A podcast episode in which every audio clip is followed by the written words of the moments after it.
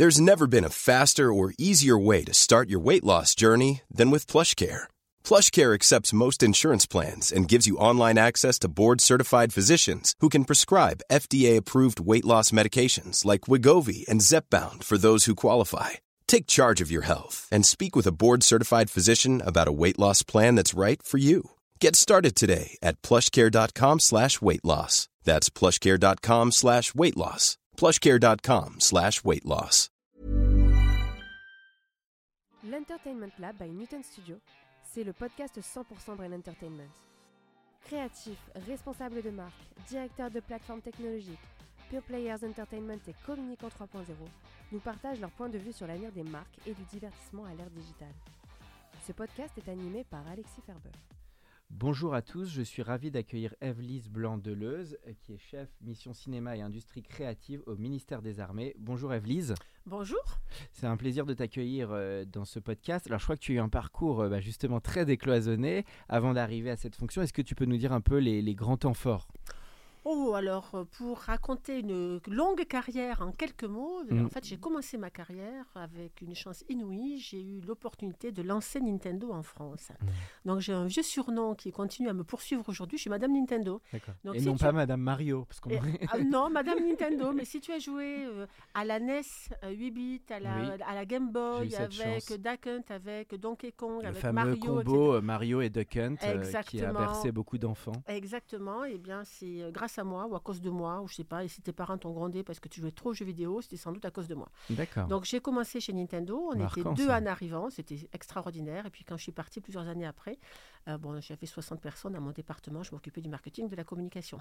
J'ai rejoint le groupe Canal Mhm. pour créer et diriger une filiale qui s'appelait Canal Plus Multimédia et qui était chargée de développer sur ce qu'on appelait à l'époque les nouvelles technologies, donc tout début d'Internet, tout début des CD-ROM, tout début, enfin les jeux vidéo étaient là, hein, Mhm. euh, des, euh, des programmes interactifs à partir des droits détenus par le groupe. Et chez Canal, j'ai eu la chance de lancer ce qu'on appelle aujourd'hui un métaverse, qui était le premier Avant. Mark Zuckerberg, donc. Eh, oui, voilà. Il y a Enfin, plus de 20 ans avant. hein. Oui, mais plus de 20 ans avant. Il est à la ramasse, Marc. hein.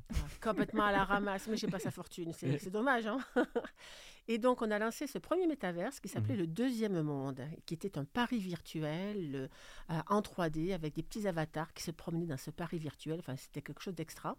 J'ai quitté le groupe Canal ensuite pour aller euh, dans le groupe Lagardère pour faire un peu la même chose à partir des droits détenus par le groupe Lagardère.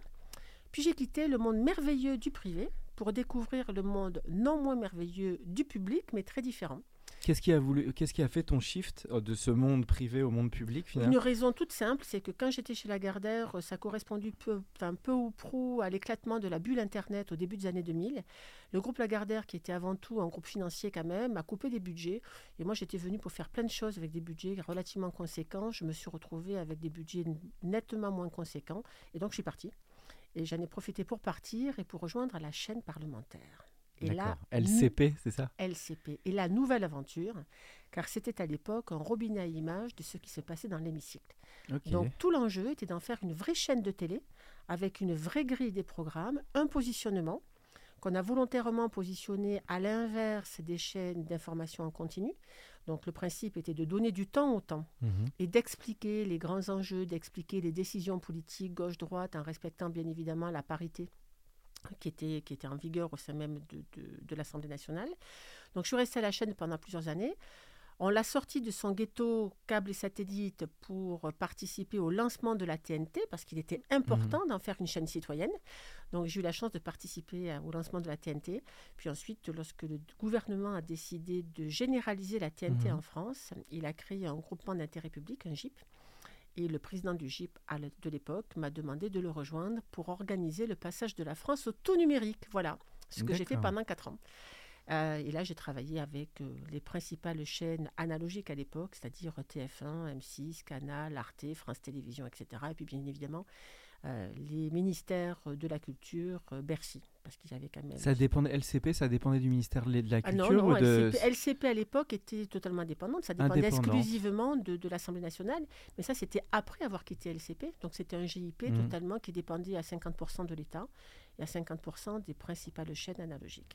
Et alors, comment se fait la, la bascule après avec ministère des Armées? Comment tu- Alors, il y a eu deux temps. Il y a Mm. eu euh, donc la, la bascule euh, de la France au tout numérique, c'est très bien passé. Donc, dans un premier temps, j'ai euh, aidé des pays africains, enfin notamment africains, mais pas uniquement, Mhm. euh, à organiser leur transition vers le numérique. Donc, j'ai fait du conseil jusqu'au moment où mon ancien boss chez Canal euh, m'a demandé si euh, j'acceptais qu'il donne mon nom au ministère des Armées. Donc, au départ, j'ai dit, mais pourquoi faire? C'est que c'est un peu inédit, quoi. ah ben, c'est totalement inédit, c'est totalement Et- déstructurant et déconstruit en tout cas. Enfin, en tout cas, ça paraît comme ça. Et en fait, il m'a expliqué que le ministère des Armées cherchait quelqu'un qui, qui avait une bonne, euh, une bonne connaissance du milieu de, des loisirs, on va dire de l'entertainment, au sens transversal du terme. Là, on était en quelle année, là, à ce moment-là? Donc là, on était 2019, 2019. Ah, il n'y a pas très longtemps. donc il n'y a pas très longtemps, il y a 4 ans Juste avant Covid, quoi. Juste avant le Covid. Ouais. Et donc, il cherchait quelqu'un qui avait une bonne connaissance de l'entertainment, euh, du cinéma, de l'audiovisuel, mais aussi des jeux vidéo, mais aussi de la BD, etc mal, qui a une vision transversale, qui connaissent des mondes dans ce milieu-là, qui, euh, qui connaissent les contraintes liées au service public, parce que c'est quand même c'est très différent, Mhm. le public du privé, et qui connaissent ce que c'est que la communication d'influence. Et j'avais, je, cochais à peu près ces cases, donc je dis bah, pourquoi pas? Je suis allée les voir. Intéressant comme challenge. Voilà, je suis allée les voir, et voilà. Et je suis maintenant, donc, euh, j'ai été nommée responsable de la mission cinéma et industrie créative. Et ça veut dire qu'ils avaient la volonté donc de dynamiser un pôle audiovisuel qui était peut-être pas. Ils en étaient à quel stade finalement quand toi tu ils t'ont appelé? Parce que- Alors, c'est pas un pôle audiovisuel. Oui. En fait, c'est un département qui Oui. dépend de la, de la DICODE, qui, en fait, qui est la délégation à l'information et à la communication du ministère. Il y a l'équivalent aux États-Unis. Oui, parce Donc, que je sais, je pensais quand je t'écoutais, Ouais. je pensais aux États-Unis où je sais que c'est très développé le- Exactement. dans les The Army, le de l'image, parce que pour moi adorer le cinéma, bah, quand on pense au Top Gun ou au Apollo 13, on sait que c'est dans la culture américaine depuis très longtemps. Exactement. En fait, ce qui s'est passé, c'est que le ministère des Armées, pendant très longtemps, euh, a répondu à des sollicitations de créateurs, de scénaristes ou de producteurs sur des films, mais de façon, je dirais, ponctuelle. Et ça a véritablement démarré avec la création de la série Le Bureau des légendes. Ah oui, qui a marqué Pour- d'ailleurs. qui a marqué. Pour la première fois, le Bureau des légendes, donc, enfin, le, le créateur euh, Alex Roch- oui. Rochant, le scénariste, Éric Rochant, le showrunner. voilà, le showrunner et Alex Berger, le producteur, euh, ont démarché le ministère des Armées en disant on veut faire une série sur la, D- sur la DGSE. Et en fait, dès le départ, il y a eu cette collaboration très étroite entre la DGSE et le showrunner et le producteur, ce qui a donné naissance à la, enfin, à la série maintenant bien connue, internationalement connue, Le Bureau des légendes. dont, dont va être fait le remake par Georges Clooney, j'ai vu. Exactement. Pas mal. Exactement, super, euh, super idée. Et donc ça, c'était en 2015. Mhm. Et le ministre de la Défense de l'époque, le ministre des Armées de l'époque, Jean-Yves Le Drian, s'est dit, mais on devrait généraliser ça.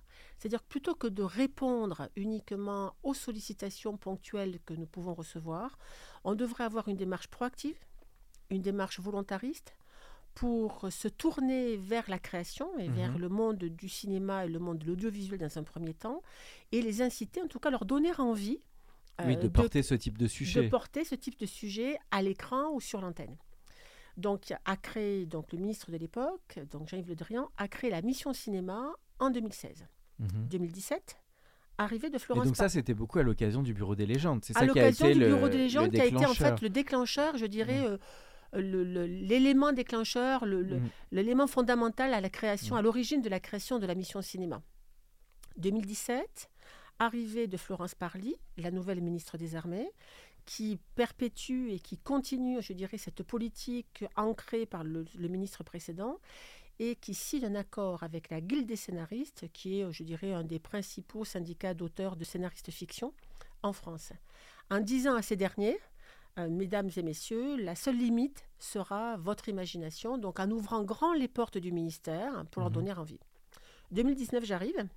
Et on me demande d'élargir cette, cette mission à l'ensemble des industries créatives, c'est-à-dire le cinéma bien sûr, l'audiovisuel, mais aussi la BD, mais aussi le jeu Super. vidéo, mais aussi la photo, mais aussi, enfin en gros, tous les supports euh, qui, peuvent, euh, qui peuvent servir à communiquer. Et on est parti d'une idée très simple. On s'est rendu compte que les armées euh, sont très très mal connus du grand public depuis Mhm. la suppression du, minis- du- du service militaire. Les Français ont une bonne image de l'armée, Mhm. puisqu'on fait régulièrement des, euh, des- des sondages, et on a entre 84 et 85% des Français qui ont une bonne, voire bonne image euh, de leur armée, euh, de leur armée, de, de- du- du- enfin, des militaires en général. En revanche, ils ne la connaissent pas. Alors ils en ont des idées qui, de toute façon, bonnes ou mauvaises, peu importe, en général sont fausses. Mhm. Parce que la, la seule image ou les seules idées qu'ils ont de l'armée, c'est éventuellement pour les plus âgés, à l'occasion de leur service militaire, mais qui a été supprimé maintenant Mhm. pendant il y a plus de 25 ans. Et donc depuis, l'armée s'est professionnalisée, n'a strictement plus rien à voir.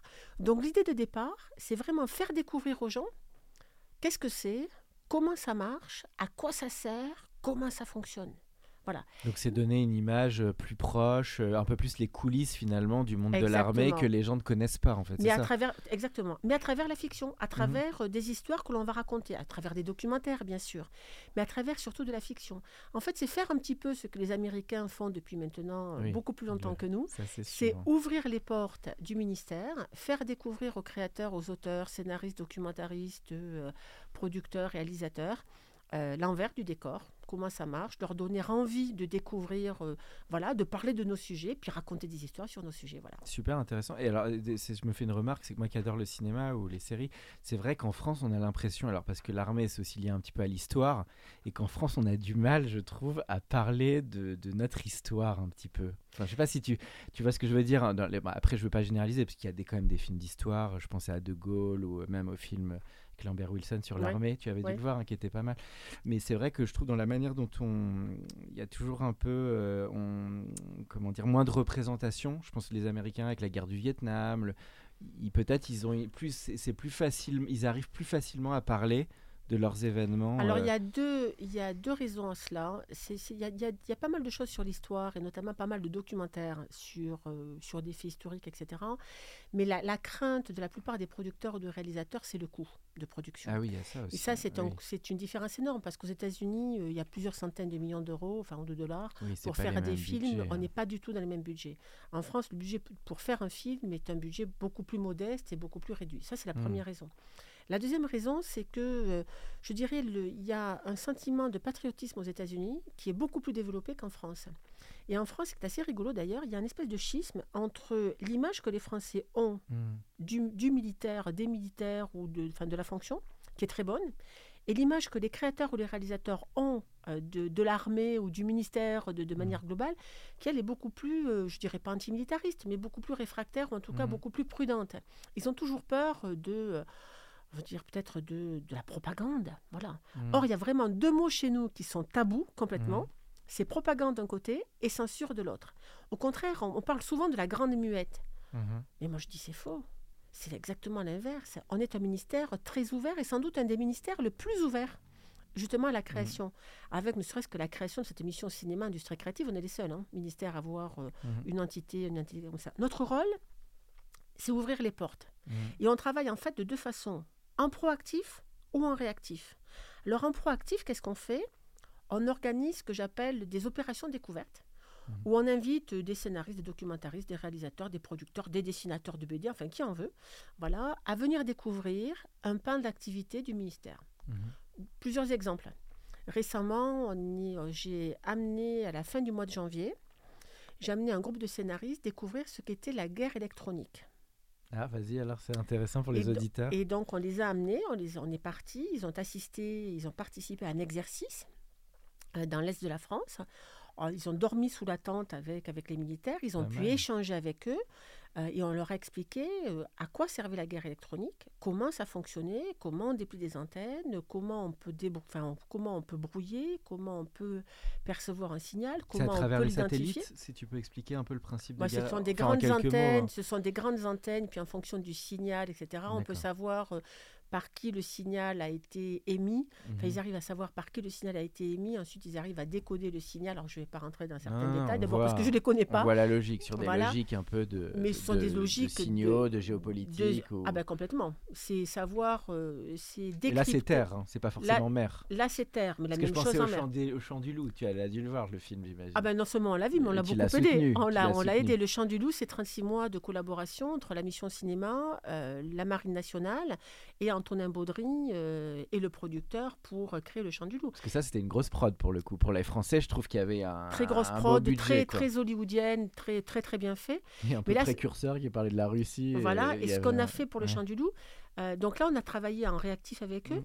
Euh, c'est l'exemple typique hein, dans, dans le cinéma, c'est-à-dire qu'en fait, on a invité Antonin Baudry, qui est le scénariste, à venir. Il est parti en immersion dans Mhm. un sous-marin pour s'imprégner, je dirais, de l'ambiance très spécifique quand même d'un sous-marin, comment ça se Mhm. passe.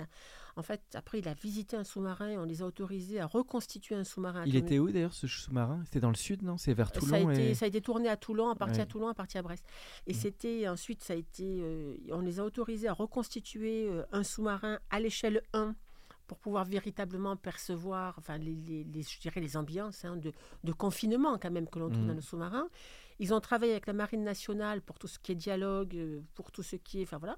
Et ça a été un travail, euh, voilà. Et, Non, euh, non, c'est vrai qu'il m'a marqué ce film parce qu'il trouve, il avait une dimension bah, un peu à l'américaine. Dans, le, dans, la, Hollywoodienne. dans la facture, la production, tout à fait. c'était assez impressionnant, je trouvais.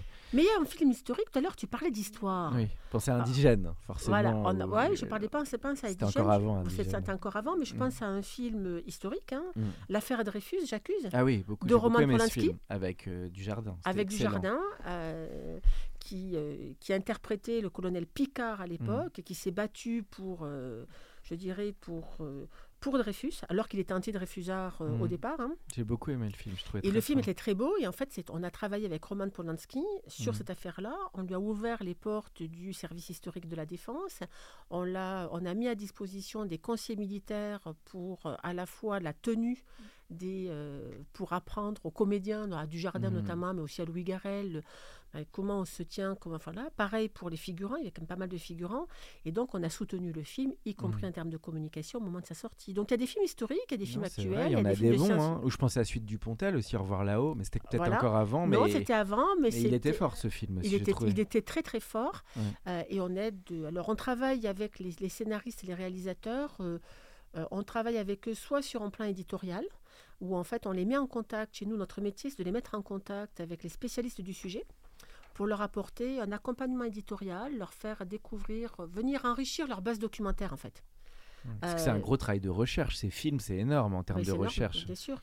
Et en fait, on, on vient leur apporter les conditions idéales pour pouvoir s'imprégner d'un secteur, d'un univers, la connaissance qu'ils pourraient peut-être avoir par ailleurs, mais qui serait beaucoup plus longue à, à obtenir. Mmh. On les fait rencontrer des gens dont c'est le métier, dont c'est la passion, pour qu'ils puissent s'imprégner de leur, euh, je dirais, de leur passion, de, leur, de leurs histoires, de leur vécu, et puis raconter ensuite une histoire, elle, totalement fictionnée. Donc on fait ça. Et toi, Et- tu suis tout le process de A à Z entre et les aider sur le long terme ou quand les projets voient le jour. euh, Tu suis un Alors peu on tout. peut aider, voilà, on peut aider des projets depuis leur création, c'est-à-dire depuis l'idée même, où en fait on va aider les, le- enfin je dirais les créateurs, les scénaristes à, euh, à définir leur projet en fonction de leurs desiderata. hein.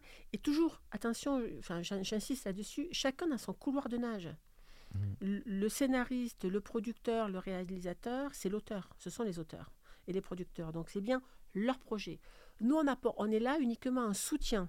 Mhm. Alors on peut apporter un soutien éditorial en les mettant en contact avec des, des gens qui, qui vivent cette- ces choses-là, la réalité du terrain aujourd'hui, ou avec des historiens spécialistes du sujet.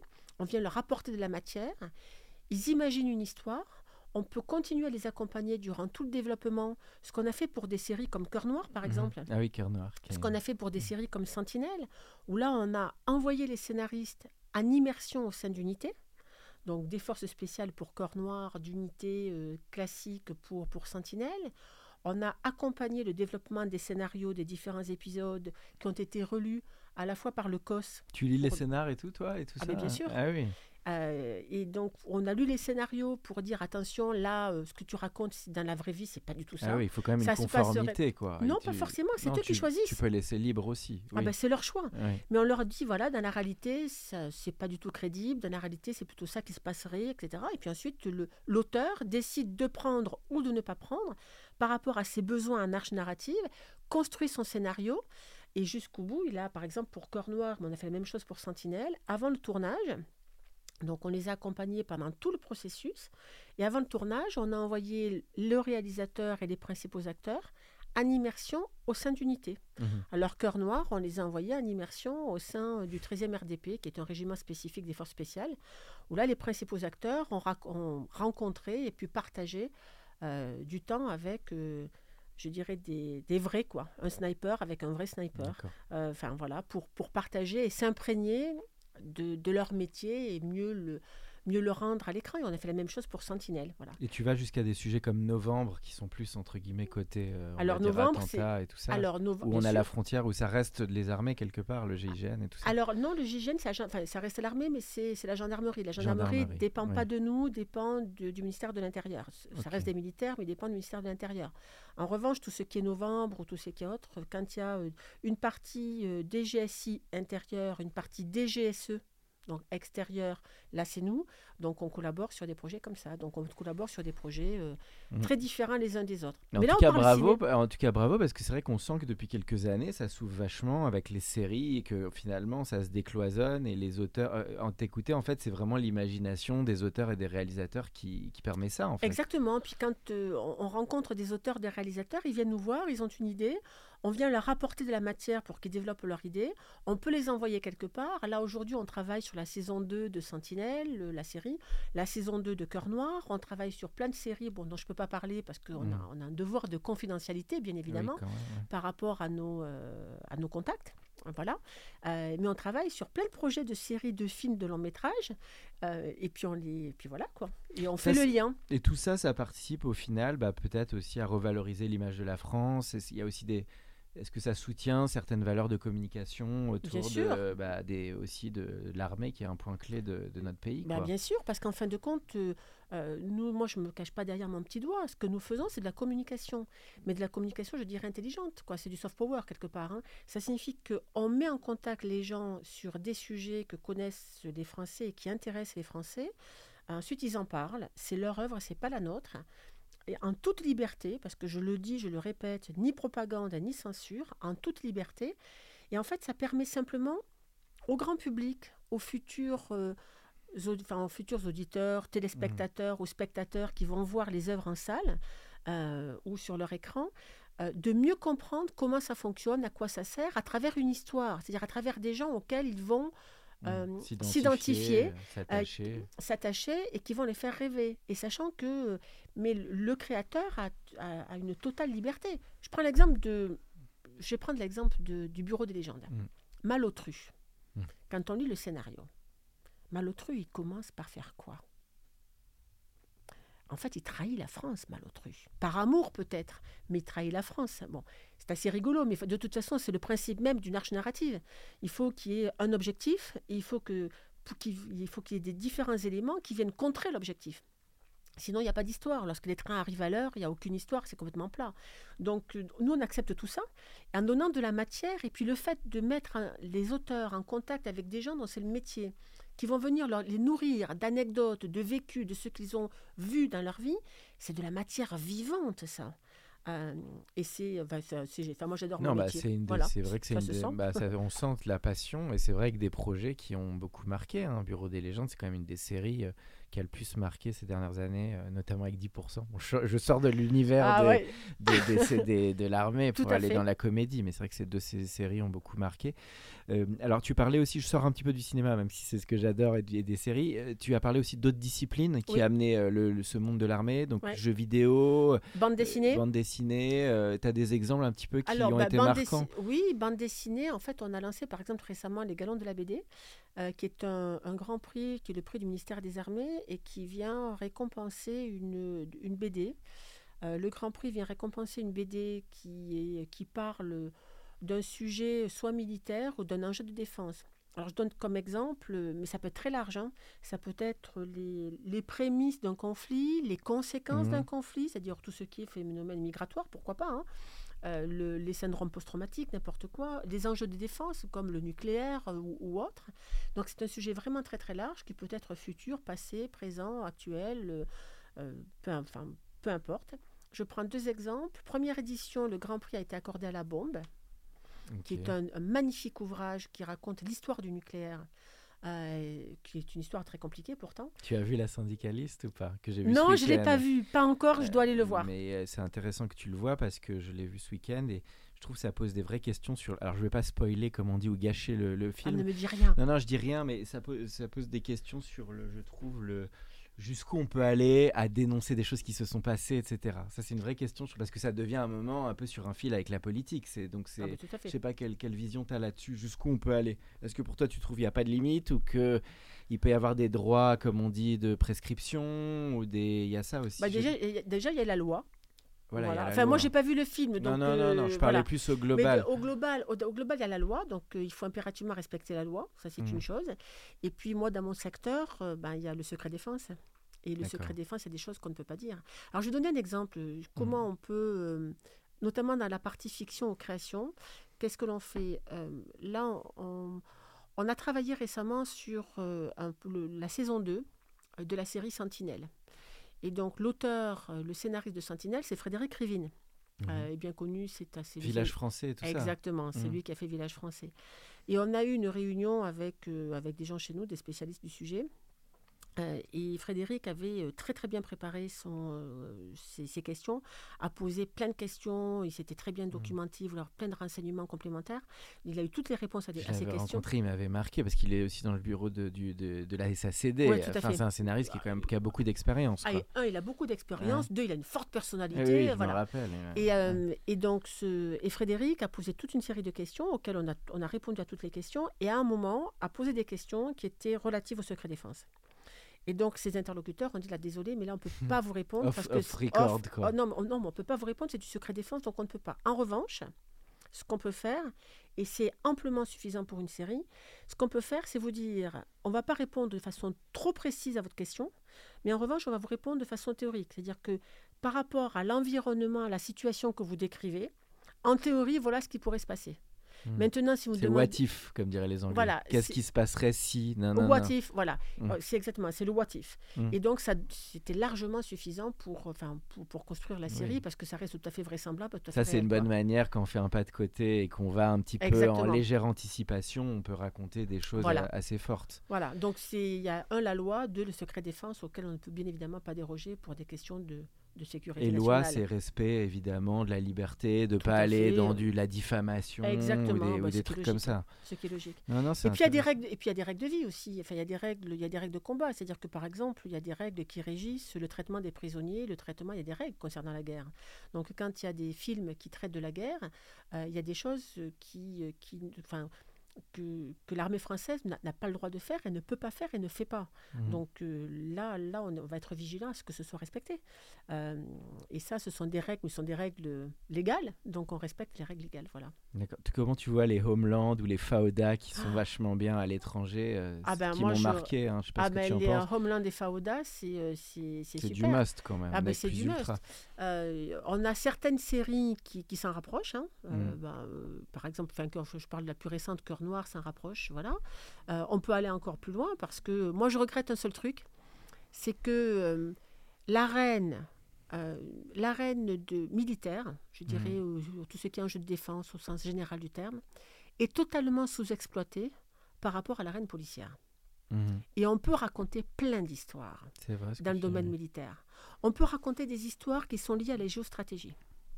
On peut raconter des histoires qui sont liées à la géopolitique. On peut raconter des histoires humaines, de fraternité, ce qu'on Mhm. appelle la fraternité d'armes. C'est un grand Oui, mot, bah, mais il faut une sauver le soldat Ryan. Il faut solder, euh, voilà, Ça, sauver. c'était quand même un chef-d'œuvre. Exactement. Ouais. Donc on peut raconter des histoires de Ouais. fraternité, on peut raconter des histoires d'aventure, parce que c'est l'aventure. On, peut raco- on peut en faire des films d'action, parce que c'est aussi de l'action. sûr, Euh, et en fait, les- le traitement des sujets, c'est un traitement qui, peut être très différencié. Quoi. Euh, et Mais c'est c'est- souvent les personnages, je trouve, qui permettent d'aller au-delà. Si on prend Il faut sauver le soldat Ryan, le personnage de Tom Hanks, il est tellement magnifique que la main qui tremble. Enfin, Mm. pour moi, je- rien que d'en parler, c'est un de ses meilleurs films, je trouve, de Spielberg.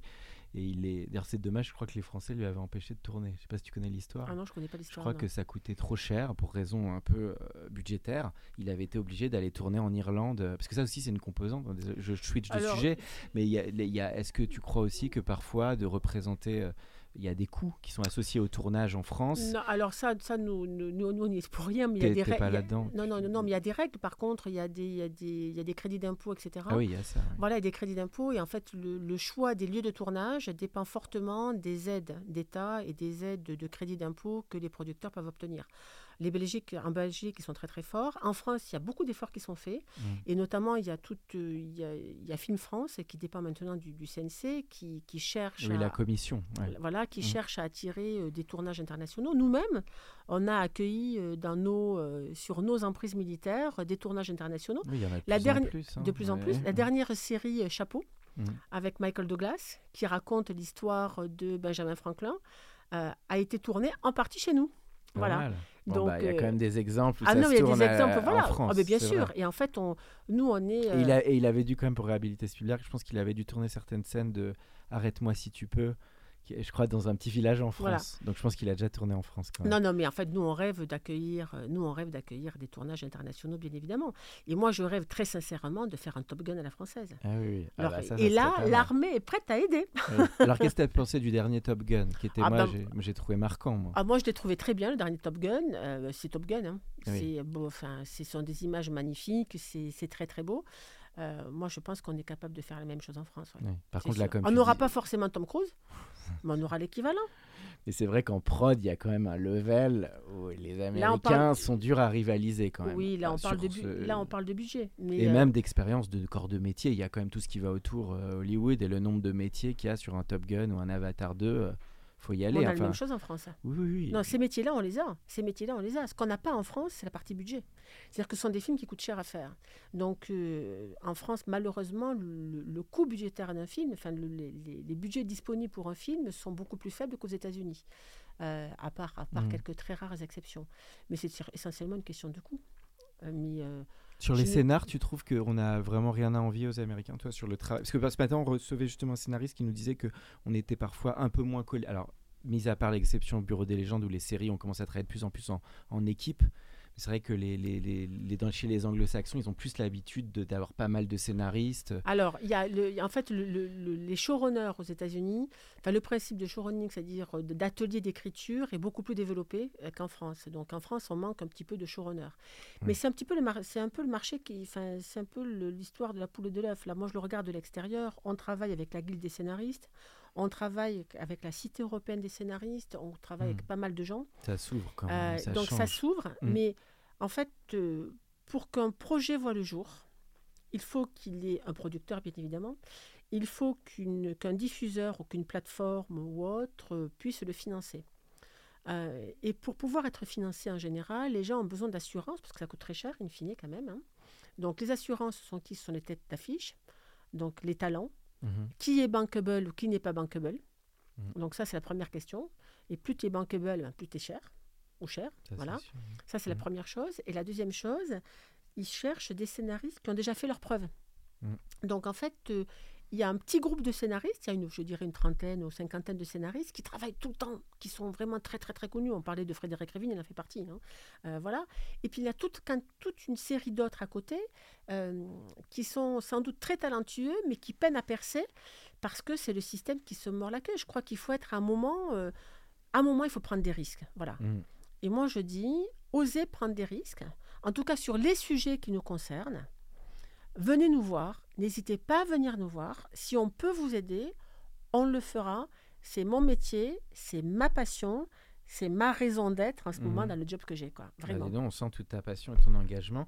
Euh, on arrive à la toute dernière partie du podcast. Alors moi j'ai une petite donc j'ai commencé à te poser la question sur les autres. euh, le jeu vidéo aussi est un terrain de jeu intéressant pour. Alors, le- on essaie de faire des choses avec le jeu vidéo. C'est très compliqué le jeu vidéo, d'abord parce que euh, c'est long de faire un film, une série, euh, voilà. Une BD, c'est plus court. Un jeu vidéo, les Oui, jeux vidéo internationaux, c'est lourd. C'est très lourd, c'est beaucoup de dev. Mais euh, on a organisé, par exemple, récemment, en novembre dernier, euh, une réunion où on a réuni au ministère les, les principaux studios de développement de jeux vidéo en France et les principaux éditeurs, en leur expliquant ce que l'on faisait euh, pour le cinéma, pour l'audiovisuel, pour la bande dessinée, en leur disant écoutez, welcome quoi. Si vous souhaitez euh, qu'on puisse vous aider, si vous avez besoin de quoi que ce soit, n'hésitez pas, on est là. Euh, je prends un exemple de, par exemple, Assassin's Creed chez, chez Ubi. Euh, si on imagine un Assassin's Creed qui va se passer euh, à une période particulière ou quoi que ce soit, nous, on peut mettre euh, les gens en contact chez nous avec des spécialistes qui pourront les renseigner, les documenter. Enfin, la même chose que, que ce que l'on fait avec, dans le monde de l'audiovisuel de l'image animée. quoi. Et vous cofinancez aussi les œuvres Non. ou pas? Non, Ah non, ça, non vous êtes un soutien, mais on pas- est mais- un soutien technique, on est un soutien opérationnel, on peut être un soutien éditorial, on apporte en fait un, un soutien technique en termes de développement, où on va apporter de l'expertise. On peut accompagner le développement en mettant à disposition éventuellement du matériel qu'on ne trouve pas ailleurs, en, en trouvant des gens qui vont pouvoir, pouvoir être conseillers techniques au moment du tournage, au moment du développement, ce genre de choses. On peut accompagner en promo ensuite lorsque ça sort. En revanche, on ne cofinance pas. D'accord, ok. Oui, parce qu'il y a métier. aussi un rôle de pas être partie prenante, On forcément. n'est pas partie prenante. D'accord. Et je le dis, ça fait deux fois que je le répète, Mhm. mais je vais le dire une troisième fois, il y a vraiment un maître mot, c'est ni propagande ni censure. Ce Mhm. sont leurs œuvres, Mhm. ce ne sont pas les nôtres. Mais nous, notre intérêt, c'est qu'il y en ait de plus en plus et de toujours meilleure qualité Mhm. qui mettent en avant, je dirais, euh, notre rôle, notre mission, mais dans sa vraie vie, dans sa réalité et dans sa vraisemblance en tout cas. Voilà. Alors, je sors un peu de l'entertainment et des armées, parce que euh, le- l'Entertainment Lab, on parle aussi beaucoup de nouveaux médias, euh, des formats de contenu, vidéo, social média. Comment tu vois ces nouveaux formats qui émergent aujourd'hui aussi euh, voilà, des nouvelles manières de raconter les histoires, les marques qui peuvent peut-être demain cofinancer ces programmes grâce au digital. Euh, Comment tu vois ça aussi? Alors, moi, je trouve que ce serait très intéressant. Moi, je m'intéresse beaucoup. Enfin, de par ma vie, quand je parlais du premier métaverse, etc., Mhm. les premiers services Mhm. interactifs, je suis quand même assez tournée nouvelle techno, etc. Et aujourd'hui, il y, a des- il y a des supports qui sont totalement sous-exploités et que j'aimerais bien euh, euh, Développer. voir développer. Mais sachant que nous, on ne finance pas. Je prends deux exemples. hein. C'est Mhm. le podcast et le webtoon.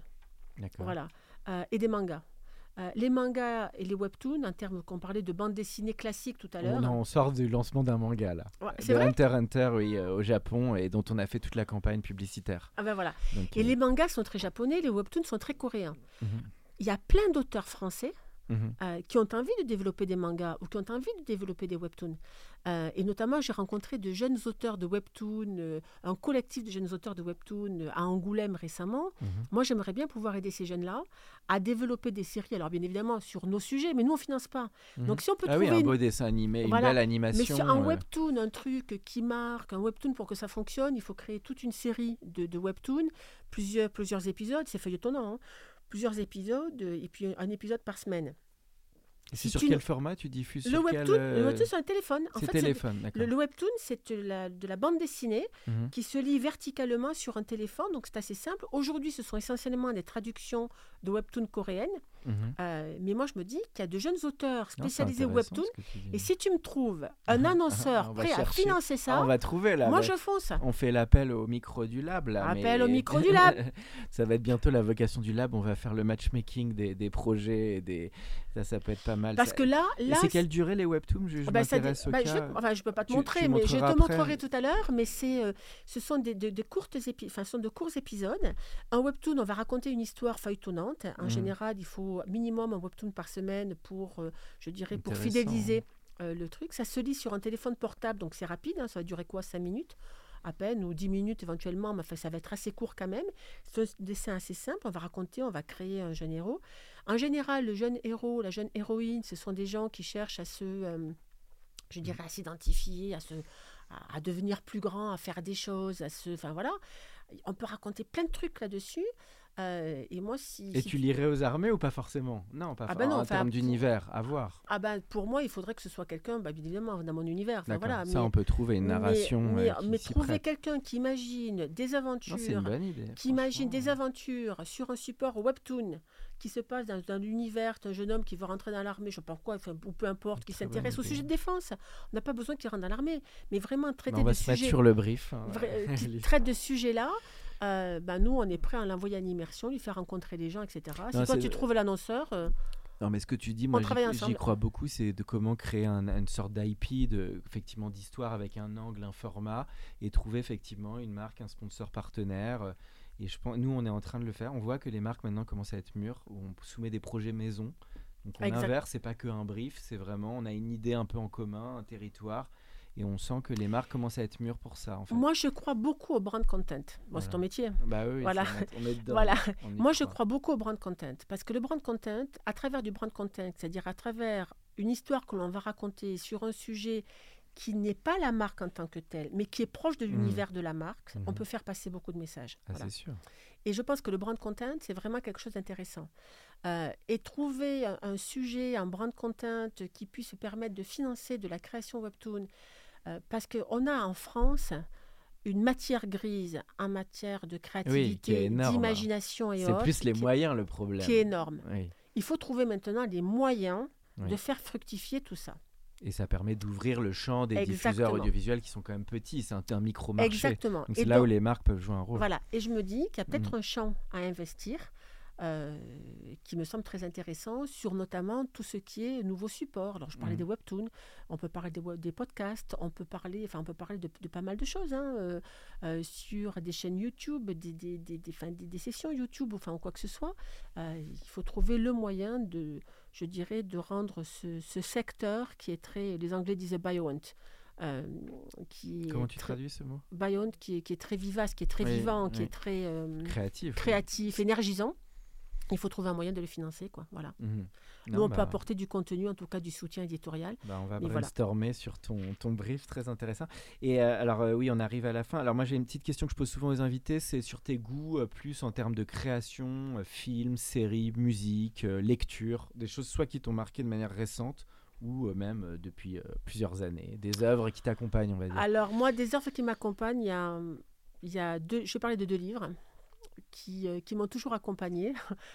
D'abord, un, c'est Le Comte de Monte Cristo. Ah oui, ah, moi, ça m'a marqué aussi. Alors enfant. moi, le Comte de, Ouais. Monte Cristo, je l'ai lu plusieurs fois, mais Ah moi, ouais, ça me fascine toujours parce que euh, parce que c'est intemporel. Mm. Euh, c'est vraiment, c'est à la fois, euh, Edmond Dantès. voilà, exactement. Et puis c'est à la fois la résilience, c'est l'aventure, la résilience, la force de caractère. Enfin, c'est extraordinaire. Donc ce Et tu souscris au sujet sur la vengeance, parce que c'est quand même une histoire de vengeance, où tu trouves que ça, c'est... Non, parce que c'est une vengeance qui est sublimée. Mm. Oh, puis attendez, les salauds, les salauds, ça reste des salauds. hein. Oui, c'est vrai. Danglars et tout ça. Voilà. Donc, euh, C'est vrai que ça m'a marqué beaucoup, moi, Moi, ce c'est- roman, euh, C'est quand un roman. jeune. Moi, c'est un roman qui m'a profondément marqué. Et ensuite, un deuxième livre qui m'a profondément marqué, c'est La part de l'autre d'Éric Emmanuel Schmitt. Mm. Et alors, je ne sais pas si tu connais Si, le si, livre. si, si. Redis-moi un peu le sujet. Mais La je- part de l'autre, c'est l'histoire euh, d'Hitler, en fait. Euh, et, et les chapitres se chevauchent. Donc, il y a, c'est l'histoire d'Hitler, le vrai Hitler, enfin l'histoire que Mhm. l'on connaît, hein, euh, qui a commis euh, toutes ces horreurs qui ont conduit à la Shoah, etc. Enfin bref, celui que l'on connaît, que l'on exècre.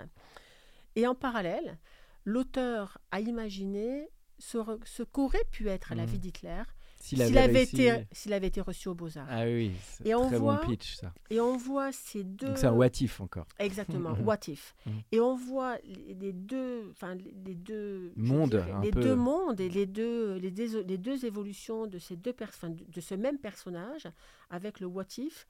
Et ça montre, je dirais, la, la fragilité de la destinée humaine. Voilà. Je Mhm. pense qu'on est chacun maître de son destin.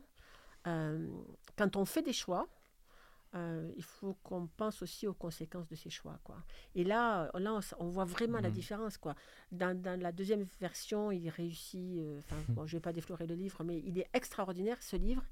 Il a fallu que je m'arrête même de le lire à plusieurs reprises parce que l'auteur arrivait à me faire comprendre Mhm. l'espèce de folie dans laquelle Hitler s'était s'était- s'était enfermé.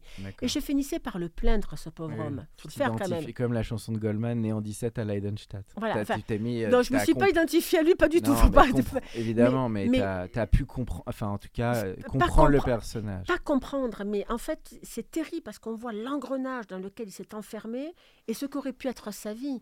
Et, euh, et, enfin, c'est- un film Non, extraordinaire. fort, hein, quand tu, en tout cas, tu l'as- très bien raconté. Et il y a eu un film ou pas dessus? Pas encore, non Pas à ma connaissance. Pas, encore, pas à ta Non, connaissance. pas à ma Et connaissance. sur les films d'armée ou de, alors sans, euh, parce que ça, on en a un peu parlé tout à l'heure, des films de, de tout temps qui t'ont marqué sur le, ce sujet de la, la guerre, ou c'est peut-être un grand film, ou il y en a Bah, beaucoup, Il y en a, mais il y en a eu beaucoup. Hein. Apocalypse Now, c'est un film extraordinaire. les Apocalypse films de. Catherine Bigelow, elles sont extraordinaires. Ah Euh, oui, il faut des mineurs, euh, Voilà, des mineurs, il faut des mineurs. Moi, j'ai- trouvé ça, enfin, Oui. des mineurs. Enfin, moi, quand je vois le courage de ces hommes, et c'était fort euh, des mineurs. c'est très très fort. Et quand on voit l'espèce de Euh, Mm. Voilà, il faut soulever le soldat Ryan qui n'a strictement rien à voir, c'est encore autre chose. Non, il y a, il y a plusieurs Les Kubrick et tout ça, t'aimes bien les Full Metal Jacket, les Ouais, moins, Ouais, moins, moins, moins. moins. Mais Ou euh, même moi, Sentier j'aime de la gloire. ou- Voilà, mais euh, moi j'aime bien les films dans lesquels on voit, euh, on voit les dilemmes. Oui. Voilà. Alors, on voit les dilemmes, on voit l'angoisse, on voit la, je dirais, ouais. l'engagement, la, la subtilité, et ça, ce sont des choses qui sont euh, très fortes parce que euh, il faut pas oublier que nos soldats, euh, qu'ils soient français ou américains, hein, euh, ont un- une notion de l'engagement euh, qui peut aller jusqu'au sacrifice suprême, hein, le sacrifice de leur vie, que moi je respecte profondément. Et quand dans un film on voit ça, Mm. euh, ben moi ça m'émeut, quoi. Ça me tord les tripes. Moi je me dis, mais jamais je pourrais faire ça. J'ai C'est pas leur que c'est des courage. thèmes très Voilà. forts, quoi. en Exactement. sur l'honneur et tout ça.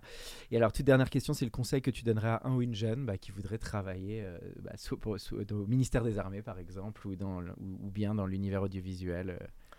Ben, je crois qu'il faut oser. Il faut n'avoir peur de rien. Alors, au ministère des Armées, ben, il faut nous écrire, tout simplement. voilà. Euh, et si on peut aider, on aidera. Et puis, dans l'univers audiovisuel, ben, il faut oser, il faut, prendre, il faut prendre son courage de main, il faut aller frapper à plusieurs portes, parce que c'est un univers qui est en, aujourd'hui qui est en plein bouleversement. Euh, tout est à construire, euh, tout, tout se développe, ça part dans plein de directions. Je trouve qu'on vit une période difficile, mais une période très euh, fantastique parce que pleine d'opportunités. Et ces opportunités, il faut être là au bon moment pour savoir les choisir et pour savoir les prendre. Mais pour les prendre, il faut oser les prendre. Bon, bah, on finira sur le mot oser. Eh ben, merci beaucoup, Evelise. C'était un grand plaisir de t'accueillir à l'Entertainment Lab.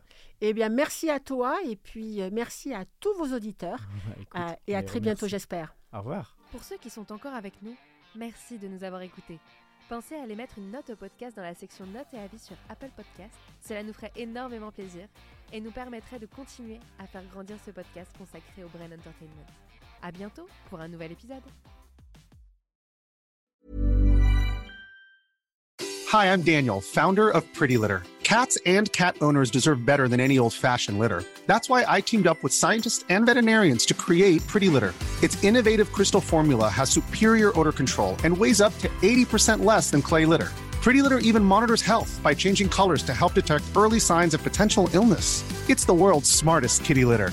Go to prettylitter.com and use code ACAST for 20% off your first order and a free cat toy. Terms and conditions apply. See site for details.